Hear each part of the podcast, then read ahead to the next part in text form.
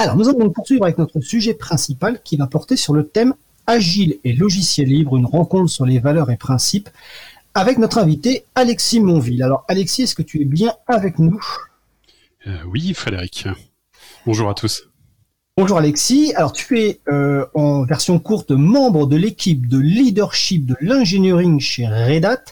Alors j'ai demandé une petite présentation personnelle et peut-être de préciser un petit peu les mots leadership et engineering. Euh, donc je te laisse la parole, une petite présentation personnelle de ton parcours et de ton poste actuel. Ouais, c'est, toujours le risque de me, de me laisser parler euh, en français. euh, parce que quand je vais parler en français, je vais toujours mettre des mots en anglais. Et en, en, général, en France, ça passe bien, mais j'ai eu l'expérience au Québec de me faire reprendre plus d'une fois, donc c'était c'était assez intéressant. Les gens pouvaient me donner des traductions à tous les mots que j'utilisais en anglais, c'était quand même merveilleux. Euh, donc oui, désolé pour désolé pour ça. J'ai du mal à j'ai du mal à traduire certaines choses parce que parce qu'on n'utilise pas souvent les mots traduits. Euh, c'est quoi le c'est quoi mon, mon rôle actuel? Ben, En fait, on alors Red Hat, j'imagine que dans une dans une émission comme ça, tu peux repréciser rapidement ce qu'est Red Hat? Ouais, c'est une entreprise qui fait du logiciel pour les entreprises et qui a un modèle de développement open source. Alors je le dis tout de suite comme ça, c'est un modèle de développement open source et, euh, et, on est sur une émission qui parle de logiciels libres. On aura l'occasion d'y revenir, oui. Voilà. S'il y a des gens qui s'intéressent, euh, ils pourront comprendre la différence entre qu'est-ce qu'un mouvement social et qu'est-ce que qu'est-ce qu'un modèle de développement qui veut se qui veut se se, se, se, se penser en dehors de toute de toute question politique. C'est assez c'est assez amusant. Euh, le... Donc oui, Red Hat fabrique des logiciels pour les entreprises et son modèle de développement est open source. Donc l'idée c'est qu'en effet, on va euh, fabriquer des produits à partir de logiciels qui sont libres et que euh, tout ce que l'on fait est sous licence libre. Euh, ce qui fait qu'en fait les deux seules choses qui qui sont à nous, ça doit être le logo et la marque, euh, où, où, on a une propriété intellectuelle. Ce qui est assez amusant. Euh, donc ça c'est la particularité de Red Hat et donc mon rôle moi c'est de travailler dans cette équipe qui euh, qui euh, gère l'ensemble de l'engineering euh, et de travailler à améliorer le fonctionnement des équipes, donc l'équipe de leadership, donc l'équipe qui gère l'ensemble de l'engineering et l'ensemble des équipes dans, dans, au sein de Red Hat. Donc en, en version simplifiée, c'est ça. D'accord. Dans le sens engineering, on va peut-être préciser, c'est dans le sens, on va dire, le développement du, du logiciel et des produits. C'est ça, absolument. Ok. D'accord. Alors, en tout cas, je suis ravi de, de, de, t'avoir euh, avec nous parce qu'on on, se connaît depuis longtemps. Euh, on s'est connu à un moment où tu travaillais euh, pour l'État français hein, dans une, direction générale de, modernisation de, l'État il y a quelques années. Et, tu es une des premières personnes à, m'avoir parlé d'agilité. Alors, pour ça qu'on avait envie d'en parler un petit peu, parce qu'en plus, je vais te le dire tout de suite, quand on a préparé l'émission et que j'en ai parlé sur certains salons, notamment sur le, sur le salon par exemple de l'April, il y a quelqu'un qui a réagi un petit peu violemment en disant, bon, enfin, sur l'agilité, peut-être sans, donner trop de détails, mais il en gros, bon, il pouvait mettre en doute l'intérêt de l'agilité, euh, l'utilité. Donc, on va essayer de un peu éclaircir tout ça dans le cadre de cette émission, à la fois sur ce qu'est l'agilité et le lien euh, avec le logiciel libre. Alors, ce que je te propose déjà, premièrement, c'est d'essayer de de nous préciser ce ce qu'est l'agilité, ce que n'est pas l'agilité, parce que je pense qu'il y a beaucoup de, de méconnaissances sur ce euh, sujet-là. Donc en introduction, déjà en premier sujet, l'agilité, qu'est-ce que c'est? Oui. Alors, qu'est-ce que c'est? C'est vrai que c'est un, bon sujet parce que euh, quand généralement je commence à expliquer ce que c'est, euh, les gens qui avaient une réaction épidermique par rapport à ça se rendent compte qu'on parlait pas de la même chose. Donc, du coup, c'est quand même assez intéressant de le définir.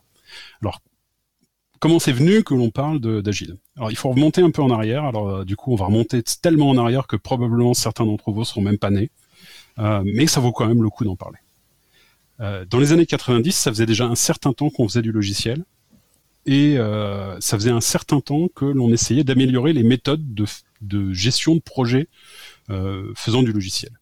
Et ces méthodes de gestion de projet, elles étaient inspirées de quoi? Bah, Elles étaient inspirées des autres projets qu'on avait fait avant. Et qu'est-ce qu'on avait fait comme autre projet avant? Bah, On avait construit euh, des immeubles, on avait construit euh, des voitures, on avait construit des choses comme ça. Et, euh, et on essayait d'appliquer certains principes de ces méthodes au logiciel. Alors ce qui était assez intéressant, c'est que un peu comme aujourd'hui, la plupart des projets logiciels arrivaient pas à l'heure, coûtaient beaucoup plus cher que ce qui était prévu, et, euh, et ne satisfaisaient pas leurs utilisateurs. Et donc à chaque fois, on essayait d'analyser pourquoi et on essayait d'améliorer les méthodes. Et les méthodes devenaient de plus en plus grosses, de plus en plus compliquées au point où en fait euh, elles n'étaient pas tellement utilisées. Donc on avait d'énormes corpus méthodologiques, euh, extrêmement lourds à mettre en place, et pourtant ça ne fonctionnait quand même pas. Et en fait, ce qui se passait, c'est que ça devenait de plus en plus long de développer des logiciels. Et ce qu'on essayait de faire, c'est de planifier, de tout prévoir à l'avance. Et comme les utilisateurs savaient que ça allait prendre très longtemps, ils essayaient d'imaginer tous les cas possibles de toutes les choses dont ils pourraient avoir besoin et de le dire dès le début parce qu'ils savaient qu'après ils pourraient plus rien ajouter. Et donc, bah, ça devenait de plus en plus gros, de plus en plus gros. Alors dans les années 90, il y a un certain nombre de gens qui ont dit non, en fait, on, on prend le problème dans le mauvais sens. Il faut qu'on change d'approche et qu'on fasse des méthodes qu'ils ont appelées au départ des méthodes légères de gestion de projet. Alors c'était une super bonne idée et euh, il y en a plusieurs qui ont eu quelques succès en faisant ça. Donc il y a des méthodes qui ont émergé, euh, Extreme Programming, probablement celle qui me, plaît le plus, qui m'intéresse le plus. Euh, Crystal était aussi euh, une méthode qui était intéressante là-dessus. Et on a des concepts de ces méthodes qui existent encore et qui sont encore utilisés aujourd'hui, hein, bien sûr.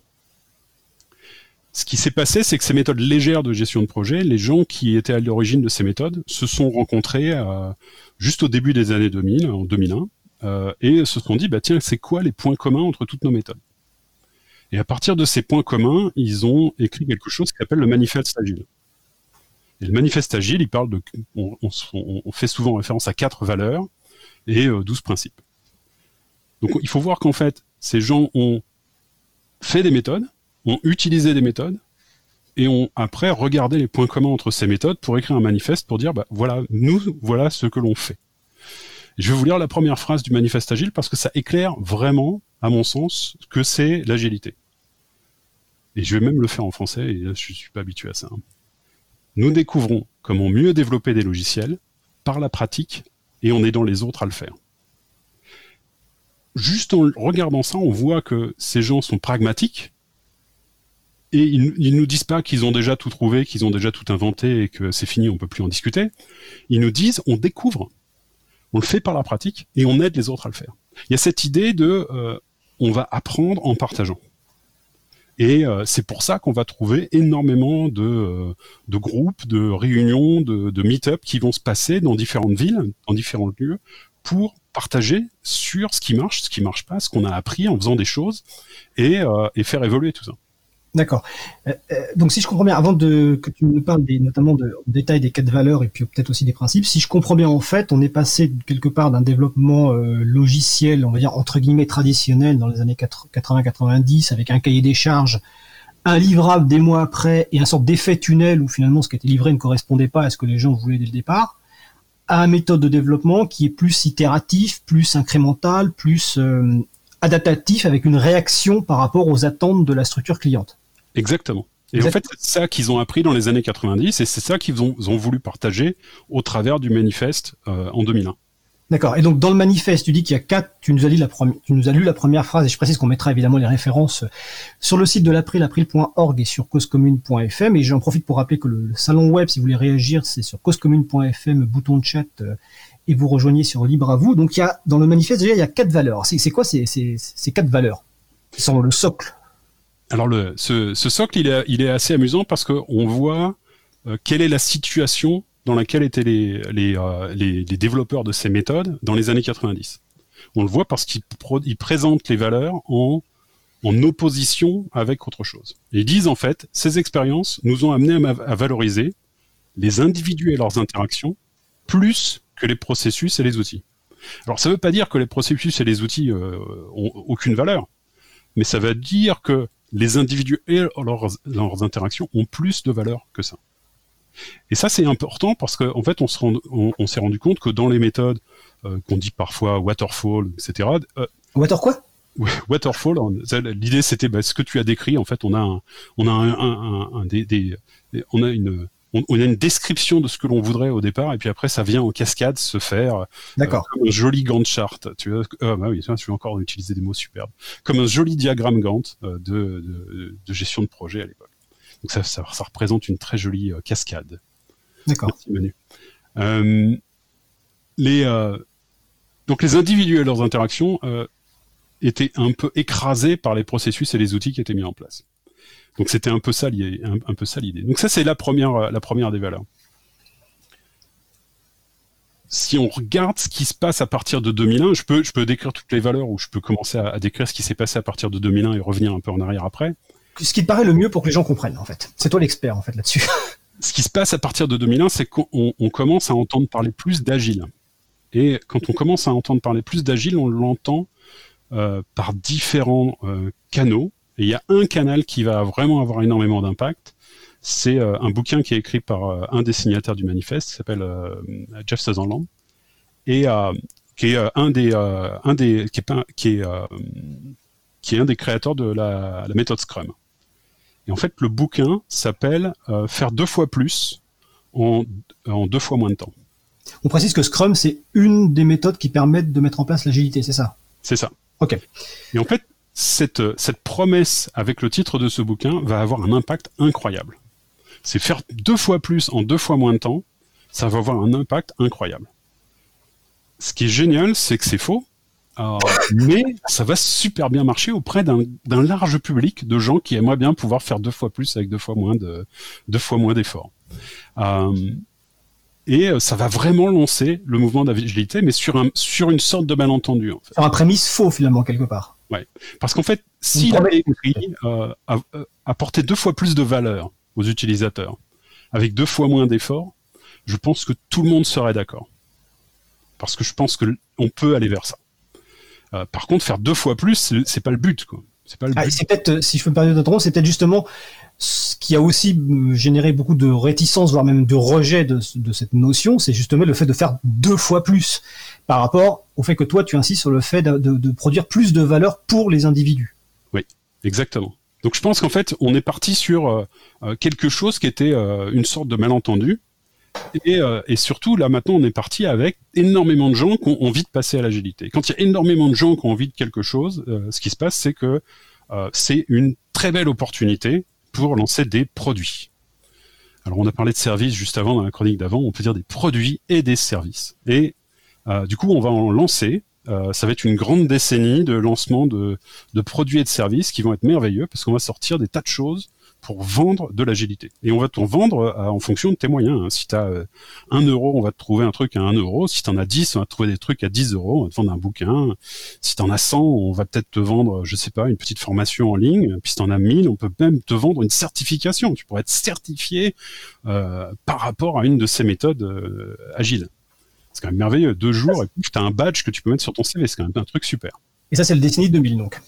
Bah ça, c'est la décennie 2000 euh, et un peu après. En gros, ça, ça va, ça va continuer jusqu'à peu près 2015-2016, où euh, bah, on va continuer à avoir cette énorme demande d'agilité, cette énorme demande d'agile, et, euh, et on va avoir tous ces produits qui vont arriver jusqu'à des niveaux assez incroyables où les gens veulent transformer l'entièreté de leur organisation pour être agile.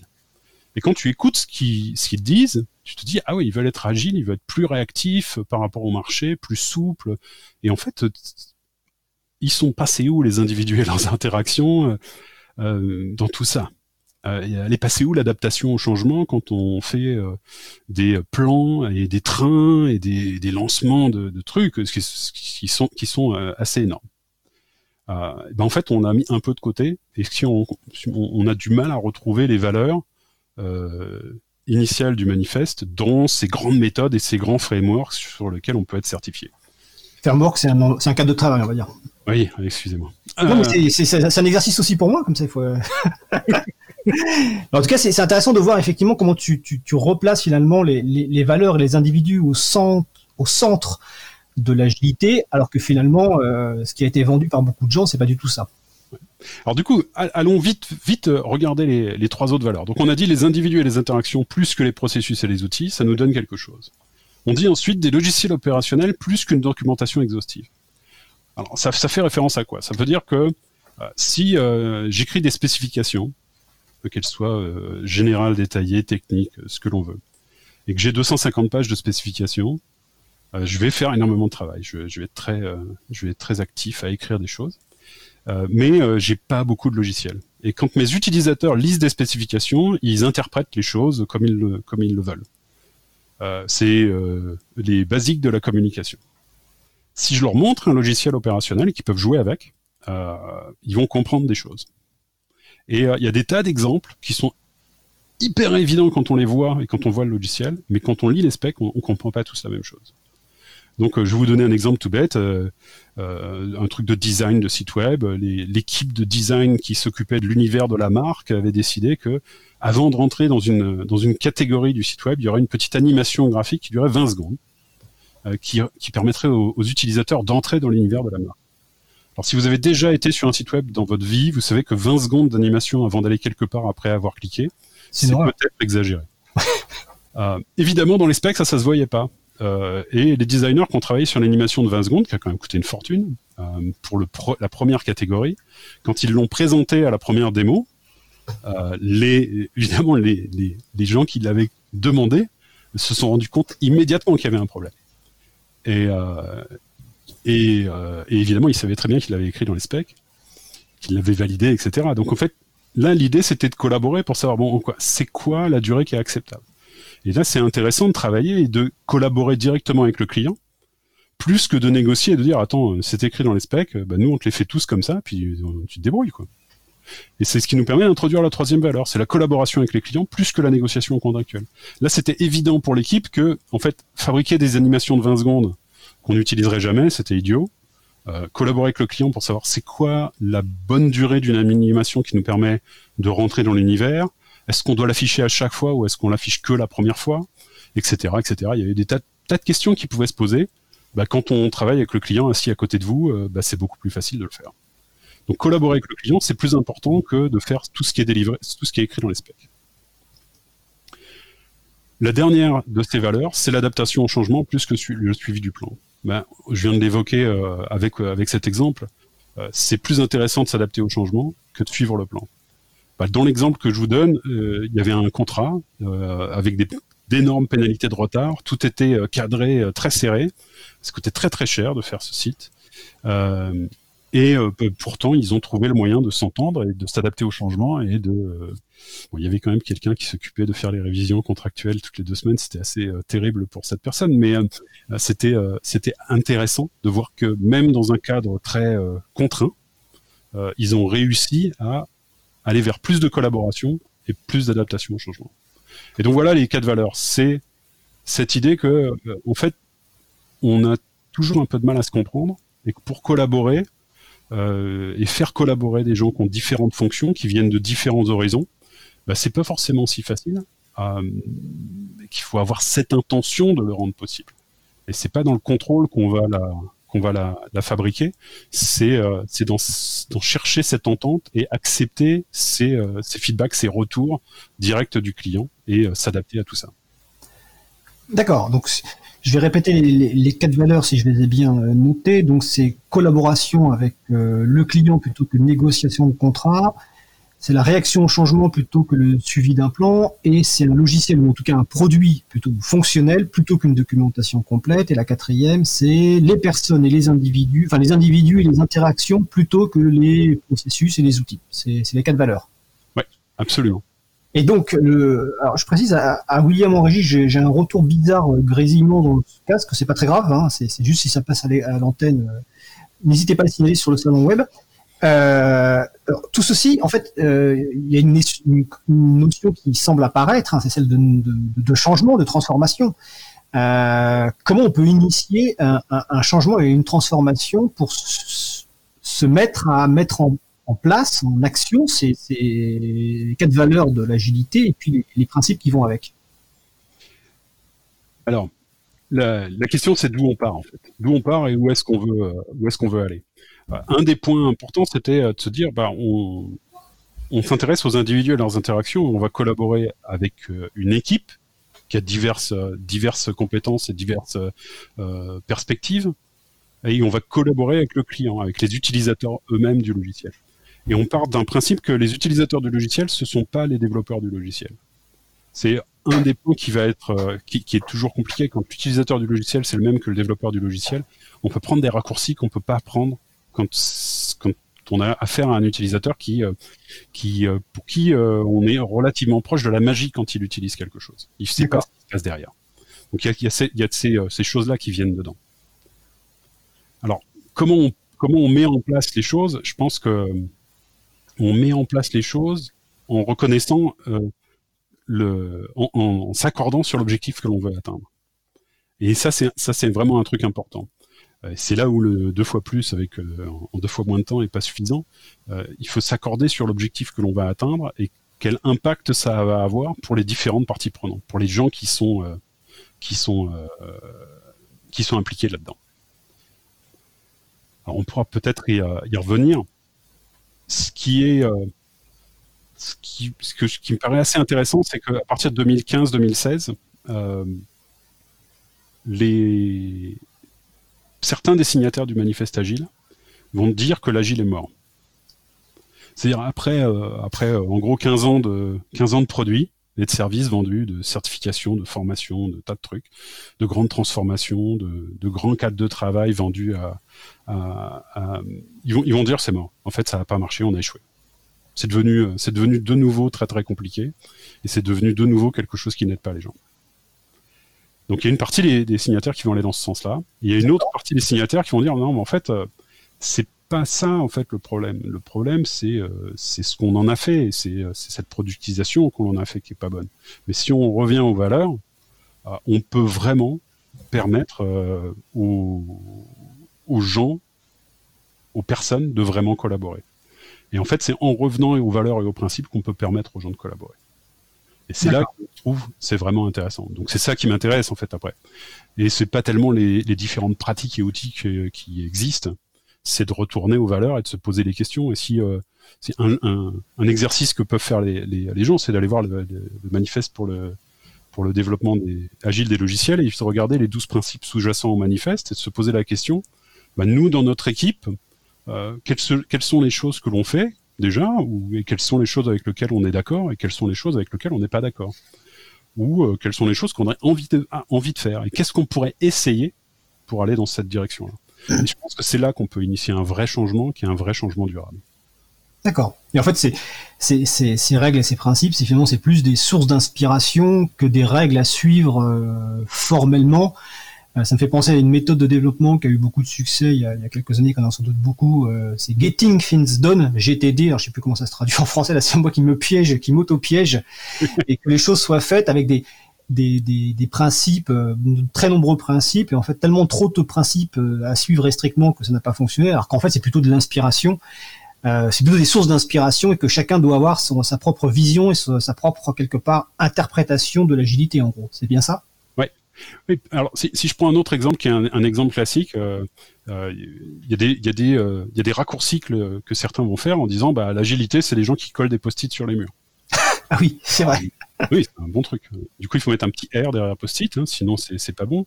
Euh, mais euh, est-ce que c'est vraiment des gens qui vont coller des petits papiers autocollants sur des murs? Alors pourquoi certains font ça?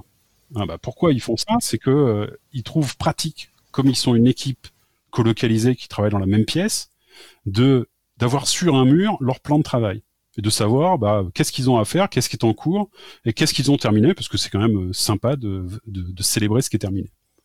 Et d'avoir ça visuellement pour tous en permanence, c'est quand même super pratique. Donc voilà pourquoi ils font ça.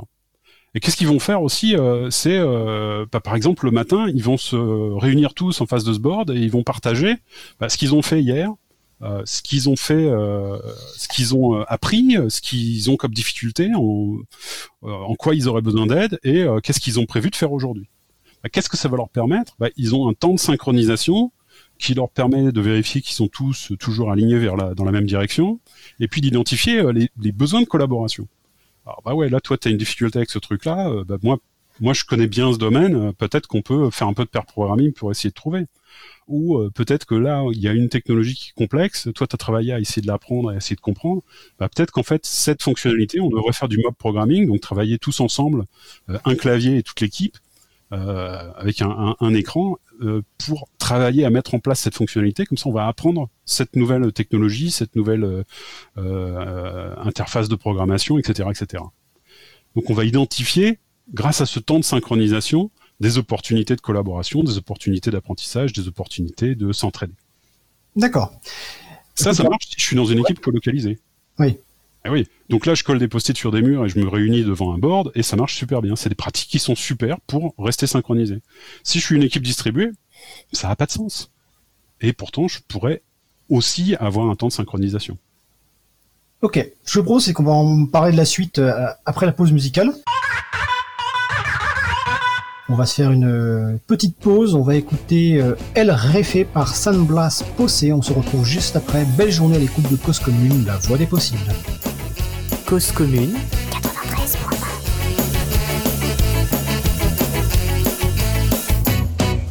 que tire la piedra que no haya soñado con matar a su jefe con sus propias manos. Levanta la mano, se has imaginado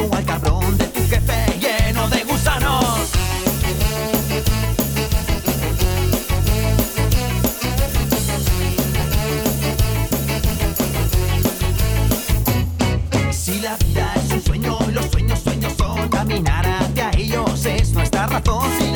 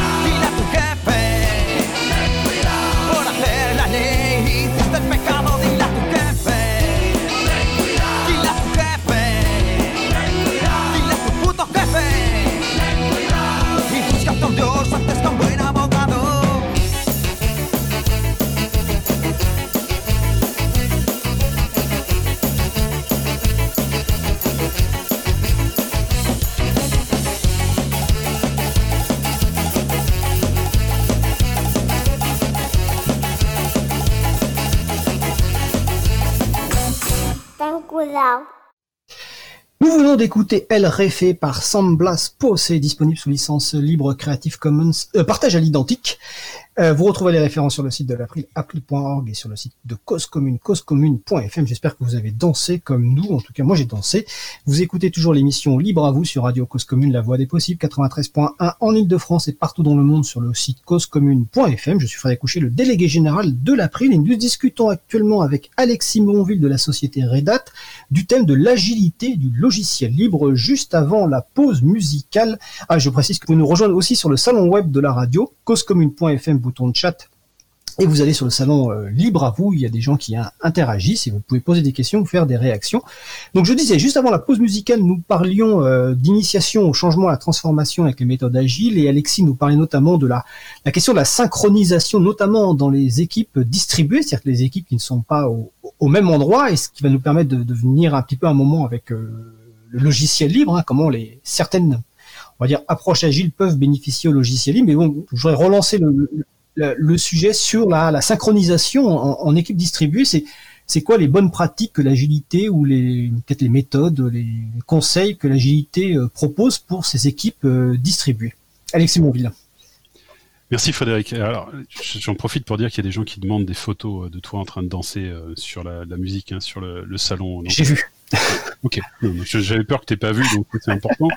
Euh, ce qui est important quand on a une équipe distribuée, c'est de partager des choses un petit peu euh, sur ce qui se passe dans son environnement à soi, qui est souvent son environnement chez soi.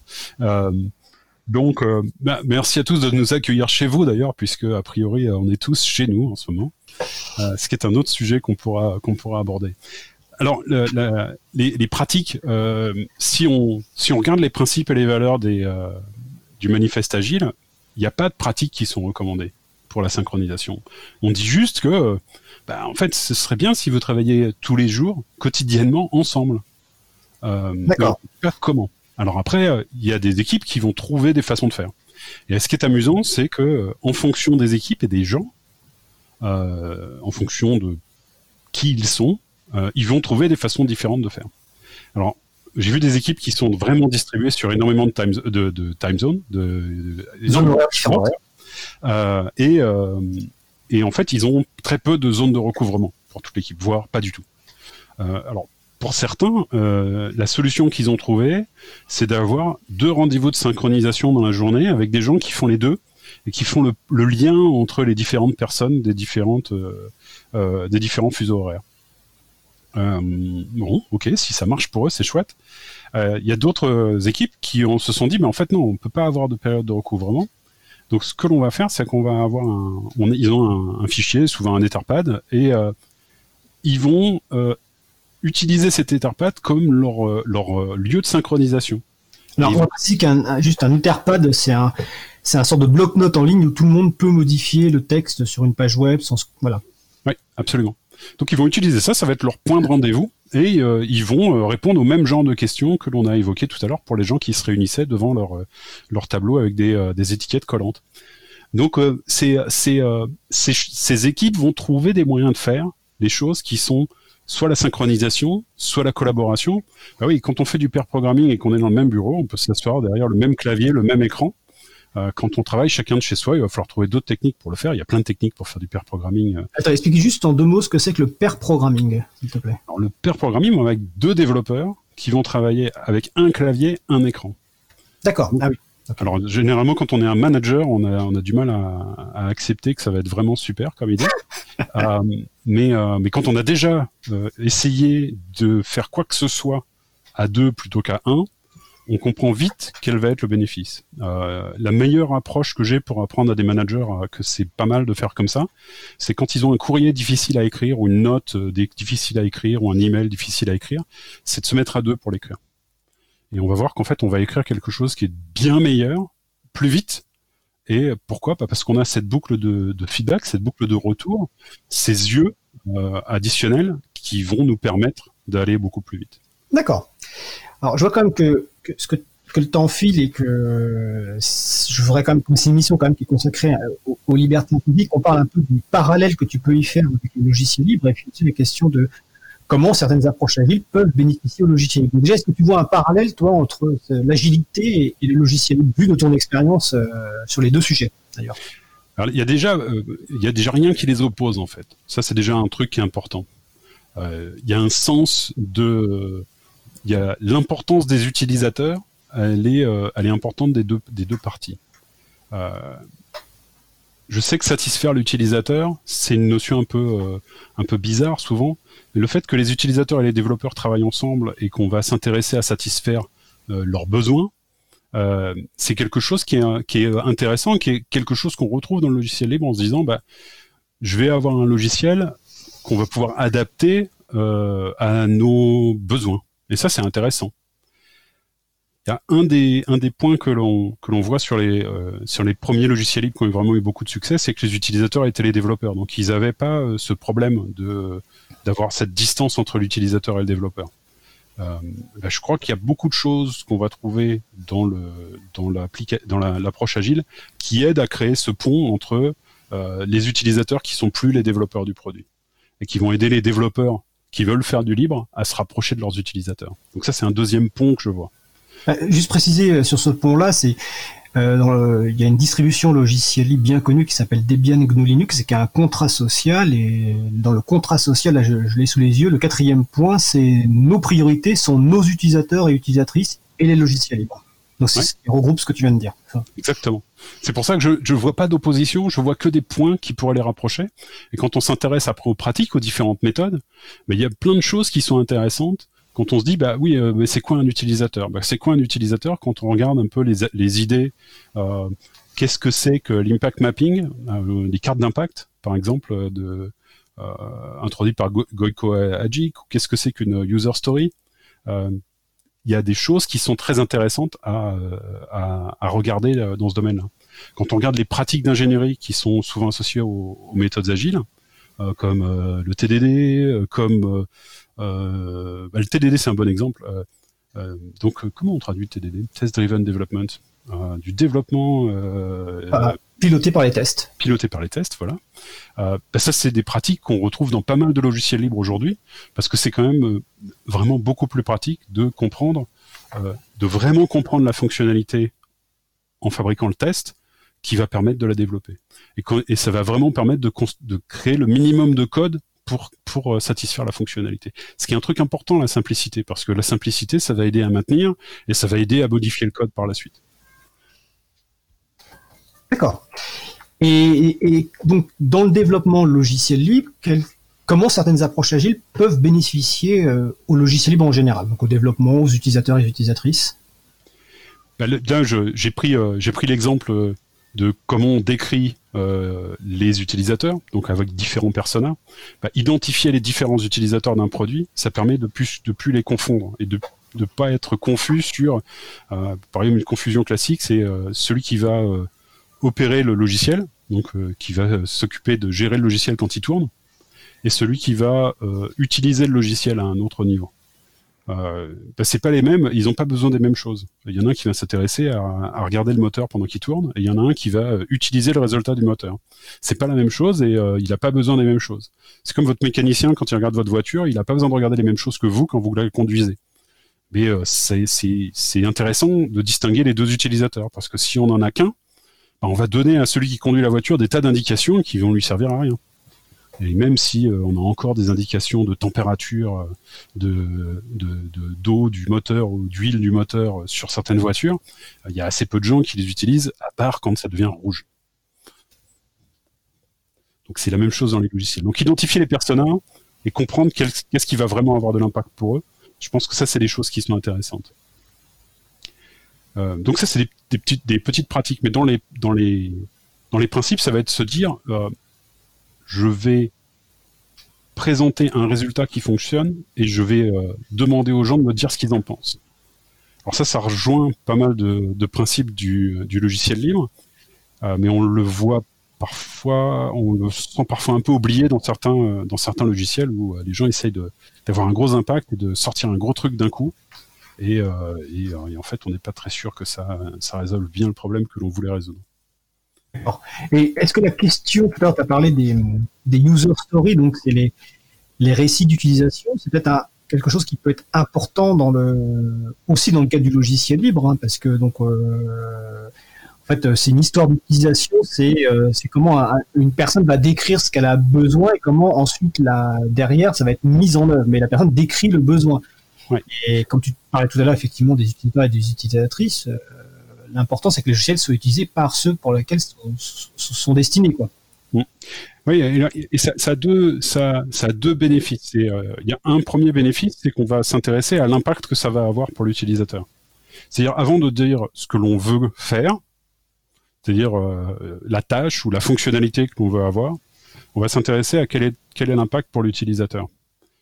Euh, si je prends un exemple de tout à l'heure euh, qui, était, qui était donné dans la chronique du début, moi, en tant qu'utilisateur, euh, je voudrais pouvoir euh, mettre de côté une page euh, web pour pouvoir la lire plus tard. De quoi, j'ai besoin pour faire ça? Est-ce que j'ai besoin d'un service centralisé quelque part, un endroit où je ne sais pas où il est, pour pouvoir faire ça? Peut-être, peut-être que oui, hein, peut-être que non. Mais la fonctionnalité elle-même, elle a aucun rapport avec mon besoin. Et il va y avoir des tas de façons de répondre à mon besoin. Et euh, c'est pour ça qu'en fait, c'est intéressant de regarder vraiment l'impact pour l'utilisateur d'abord, avant de se poser la question de quelle fonctionnalité je vais faire. Parce qu'après, on peut regarder pour qui, pour les autres parties prenantes, par exemple pour le constructeur du logiciel ou pour celui qui va, euh, l'entreprise qui va gérer le logiciel, c'est quoi les bénéfices pour eux d'une euh, certaine fonctionnalité? Et, et, on va pouvoir comprendre pourquoi certaines entreprises elles font certains choix. Mais pour ça que moi je recommande hein, de vraiment regarder l'impact pour l'utilisateur d'abord. Donc ça c'est une pratique importante. D'accord. Euh, toi, tu as commencé l'agilité, euh, enfin, tu as commencé l'agilité, euh, notamment dans une société qui, qui était quoi, qui a peut-être une 10 ou 15 personnes, si je parle d'Innovance. Ouais. Maintenant, toi, tu es chez, donc chez Red Hat, où il y a quelques milliers de personnes, je pense. Mhm. Euh, finalement, l'agilité, euh, première question, c'est à la fois pour les grandes équipes et pour les petites équipes. Et, deuxième question, euh, un peu liée, qu'est-ce que ça change de faire de l'agilité entre une, petite équipe, telle que tu as pu le faire chez Innovance ou dans d'autres structures, et dans une grande équipe telle que Red Hat, en fait? En fait, je pense que le, point important, c'est qu'on n'est pas, on n'est pas très doué pour travailler à plus d'un certain nombre. Et je pense que euh, l'être humain n'est pas très vieux en termes d'évolution. Ce fait qu'on a, euh, a des fonctions qui évoluent lentement. Il y a des choses qui sont câblées depuis longtemps en nous. Et donc, euh, quand on travaille quand, on- veut travailler de manière proche avec des gens, notre groupe de travail, il est généralement pas plus de 12 personnes. Et ça, ça rejoint un peu la taille d'une bande que l'on pouvait avoir dans les premiers humains quand ils, euh, quand ils se baladaient euh, pour, euh, pour faire de la cueillette et de la chasse. Et euh, les tribus, elles font, euh, elles faisaient à peu près euh, une centaine de personnes. Et en fait, ces tailles d'équipe, on, re- on retrouve ça à l'échelle des entreprises. Et c'est aussi pour ça que quand les, euh, les entreprises grandissent, bah, euh, euh, souvent on entend les startups dire ah oui, au-delà de 15 personnes, oh là là, c'était compliqué, il a fallu complètement réinventer l'organisation. Et on dit quand même 15 personnes, c'est pas grand. Quoi. En fait, on vient de dépasser la taille de la bande initiale. Et puis alors, ils vont redire la même chose euh, euh, quand ils vont dépasser 30, 50, puis quand ils vont arriver à 100, et quand ils vont arriver à plus de 100, ils vont dire bah ouais, c'est comme si on était une grande entreprise maintenant. Il n'y a pas de différence en fait. En fait, dès qu'on dépasse la taille de la tribu, ça devient compliqué de euh, se connecter avec les gens qui sont à, côté. Et pourquoi? Bah Parce qu'on n'a plus forcément la même notion de euh, d'appartenance et de contribution à, à ce que le, ce que la tribu dans son ensemble essaie de faire. Donc quand on parle d'agilité, ah bah, on peut en parler à différentes tailles. Mais moi, je crois que ce qui marche vraiment, ce qui est vraiment intéressant, c'est quand on est, quand on en parle dans l'équipe avec laquelle on, collabore euh, toute la journée en fait. C'est là où ça marche vraiment. Et après, il faut avoir conscience que bah, il y a d'autres équipes autour de nous qui vont essayer d'aller dans un but commun. Et il faut se poser la question en fait, c'est quoi ce but commun? Et c'est là qu'il faut avoir des objectifs de plus grand niveau qui vont sûrement être à l'échelle de la tribu, qui vont permettre à toutes les équipes de se dire ok, alors si c'est ça nos objectifs au niveau de la tribu, comment nous, notre équipe, on va contribuer à ça? Et, euh, et c'est ça qu'on essaie de mettre en place en fait. On essaie de présenter des objectifs, d'avoir des grands résultats clés qui ont un impact sur les utilisateurs, et pour permettre à toutes les petites équipes de se dire, OK, moi, comment je contribue à ça? Et puis bah, de publier ce qu'elles vont faire. Voilà, nos contributions à ça, ça va être ça. Ça va être ça, cette proposition. Et on a des connexions à faire avec d'autres équipes parce que euh, bah, on a des dépendances entre nous. Donc, si- il faut qu'on aille dans le même sens. Mais on va s'organiser pour, euh, pour gérer ces dépendances. Donc Une même fois qu'on fait ça, eh ben, on Ouais. peut aller à n'importe quelle taille. D'accord. Et donc même chez Red Hat, on reconstruit quelque part des petites tribus, alors si j'ai bien compris. On- on- en fait, on, on se rend compte que euh, dès qu'on dépasse la taille d'une tribu, c'est compliqué. Donc en fait, il faudrait mieux avoir, euh, il faudrait mieux avoir deux tribus. Après, euh, après, alors on, n'utilise pas forcément ce vocabulaire-là. hein. Je l'utilise là parce que je trouve que c'est plus pratique, mais c'est plus, c'est plus parlant. Mais euh, c'est, euh, euh, c'est un peu ce qu'on, ce qu'on retrouve. D'accord. Alors comme tu parles de, de petits nombres, ça me fait penser à une question avec l'actualité. Comment on vit l'agilité ou comment l'agilité, est-ce que l'agilité peut apporter quelque chose dans cette période de, confinement? De la population, euh, là mondiale quasiment, parce que enfin pas, pas totalement mondiale, mais il y a quand même beaucoup de pays où il y a du confinement maintenant. Euh, dans ce contexte-là, euh, voilà, c'est quoi l'agilité? Ben, en fait, on, va revenir au premier, euh, au- à la première valeur du manifeste agile. Et euh, qu'est-ce qu'elle nous dit? Elle nous dit que les individus et leurs interactions sont plus importantes que les processus et les outils. Ben, ça veut dire que les processus et les outils qu'on a en place aujourd'hui, euh, ils doivent servir les individus et leurs interactions. Moi, j'étais épaté de voir le nombre de gens qui m'ont contacté euh, sur euh, la messagerie instantanée, sur euh, par par par messagerie électronique, pour me parler, pour me demander juste comment ça allait. Quoi. Et, euh, et du coup, ça, je trouve ça, euh, je trouve ça magique. Donc ça, je trouve ça super intéressant. Et puis du coup, bah, on a utilisé aussi la technologie pour faire des trucs où euh, bah, mes enfants sont à Paris pendant que moi je suis à Bordeaux. on fait, on essaie de faire des dîners en ligne avec eux et c'est plutôt marrant. ça, ouais. Euh, on a, euh, on a fait des, on fait des dîners avec des amis ou des apéros avec des amis. On en a un tout à l'heure là. Euh, et ça, je trouve ça, je trouve ça plutôt marrant de se dire, bah oui, on est séparés, on est séparés physiquement, mais il faut pas qu'on oublie qu'on est des, des êtres qui ont besoin de cette interaction sociale. Même si je suis un peu introverti, j'ai besoin de cette inter- interaction sociale, et, et qu'à un moment donné, bah, il faut s'organiser pour le faire. Et je pense que c'est cette idée que la collaboration, elle n'est pas automatique. En fait, elle doit être intentionnelle et que pour la mettre en place, euh, il faut mettre en place un, un, sorte de cadre de collaboration et de temps à autre, il faut réfléchir à ce cadre de collaboration pour essayer de voir ce qui fonctionne et voir ce qui pourrait être amélioré et de faire évoluer ce cadre de collaboration. Et je pense que ça, c'est un des grands, un des grands points de l'agilité, c'est de se dire, bah, on va, à intervalles réguliers, on va réfléchir à euh, ce qui marche, ce qui marche pas et on va l'améliorer.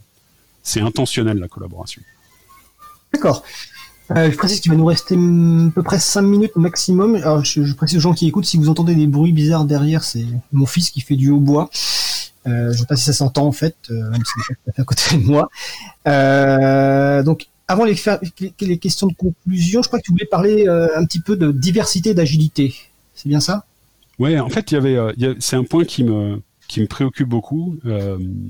On, on se rend compte depuis plusieurs années qu'on a un problème dans le, dans l'informatique en général euh, et dans le, logiciel libre en particulier. C'est sur la diversité des gens qui s'intéressent au, sujet et qui contribuent.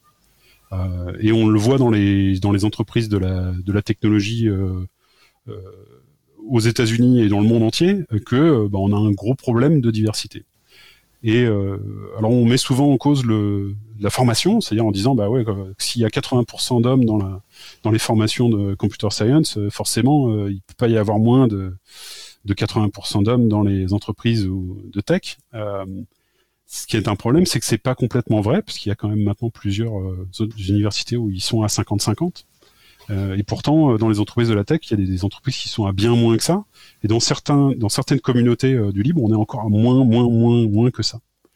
Et ce problème de diversité, alors là, je parle du genre, mais euh, il y a d'autres aspects de la diversité qui sont importants. Ben, c'est, euh, c'est un vrai problème pour la collaboration, pour l'innovation. Et c'est un point sur lequel il faut vraiment être aussi intentionnel, c'est de se dire, bah, qu'est-ce que je vais faire pour changer cet état-là? Qu'est-ce que je vais faire pour changer cette situation? Et qu'est-ce que je vais faire pour être plus inclusif, pour inclure mieux les gens qui sont différents de moi? Parce que si on est différent, on va avoir des points de vue différents, on va penser différemment, et si on pense différemment, ça va sûrement frotter un peu, mais on devrait en ressortir des choses plus intéressantes. D'accord, merci. Alors les deux dernières questions. La première, bah, question assez traditionnelle maintenant, c'est euh, pour conclure, quels sont les éléments clés que, à retenir de cette émission en moins de deux minutes, Alexis? La collaboration, c'est intentionnel. Euh, et si vous voulez initier un changement, un exercice que je vous recommande, c'est d'aller voir les principes sous-jacents au manifeste agile et de vous poser la question euh, qu'est-ce qui représente pour vous? Et quand vous vous êtes posé cette question, allez voir vos collègues dans votre équipe en vous disant euh, bon alors qu'est-ce qui que ça représente pour nous? Et quel est celui sur lequel on a envie de tenter quelque chose, d'expérimenter quelque chose? C'est pas forcément que ça, je dis pas que ça va forcément être incroyablement un succès, mais vous aurez au moins expérimenté quelque chose et ça, c'est un premier pas vers le changement. Donc ça, ce serait le, vraiment le truc que je voudrais retenir. C'est on peut expérimenter, on peut essayer des choses et euh, allons-y. C'est euh, par nous que commence ce changement. Euh, donc ça, c'est moins de deux minutes, donc c'est bon. C'est un gros truc que j'aimerais qu'on puisse faire. C'est par nous commence le changement. Et c'était quoi ta deuxième question? J'ai oublié. Je l'ai pas encore posé. c'est la question bonus. euh, Est-ce que tu aurais des, bah, des conseils de lecture, de séries ou de podcasts euh, pour les personnes qui nous écoutent, mais pas du tout forcément en lien avec le logiciel libre ou avec l'agilité, un, coup de cœur à partager? Euh, j'ai deux livres que j'ai bien aimés. Alors, il y, en- a, que j'ai lu récemment que j'ai bien aimé. Il y en a un qui s'appelle The, Art of Gathering de Priya Parker. Et c'est alors je sais que proposer un, bouquin sur l'art de se réunir à une époque où on peut pas se réunir, c'est un peu paradoxal. Euh, mais c'est un un bouquin que j'ai beaucoup aimé. Ça m'a ramené ça m'a rappelé un dîner TEDx. euh, euh, D'ailleurs, ça m'a amusé. J'ai écrit un article là-dessus et j'ai mis une photo de toi dedans. Oui, j'ai. Euh, et euh, donc ça c'est un, un, un bouquin super intéressant parce que ça nous rappelle les principes de, de comment on se réunit et pourquoi on se réunit et euh, ça donne envie de le faire en ligne même quand on peut pas le faire en fait. Et ça je trouve ça intéressant. Il y a un deuxième bouquin que j'ai bien aimé qui s'appelle Talking to Strangers de Malcolm Gladwell Et euh, j'ai bien aimé ce bouquin parce que euh, il y a beaucoup de gens qui vous disent que euh, instantanément ils se- sont capables de se faire une opinion sur les gens et qui savent comment sont les gens. Ils savent les lire instantanément. Et Talking to Strangers explique vraiment bien pourquoi c'est pas vrai. Et ça c'est super important parce que du coup bah, ça permet de se dire bah, j'aime pas trop cette personne, bah, je devrais faire un petit effort pour essayer de la connaître un peu mieux parce que c'est probablement là qu'est le problème. Du coup c'est intéressant.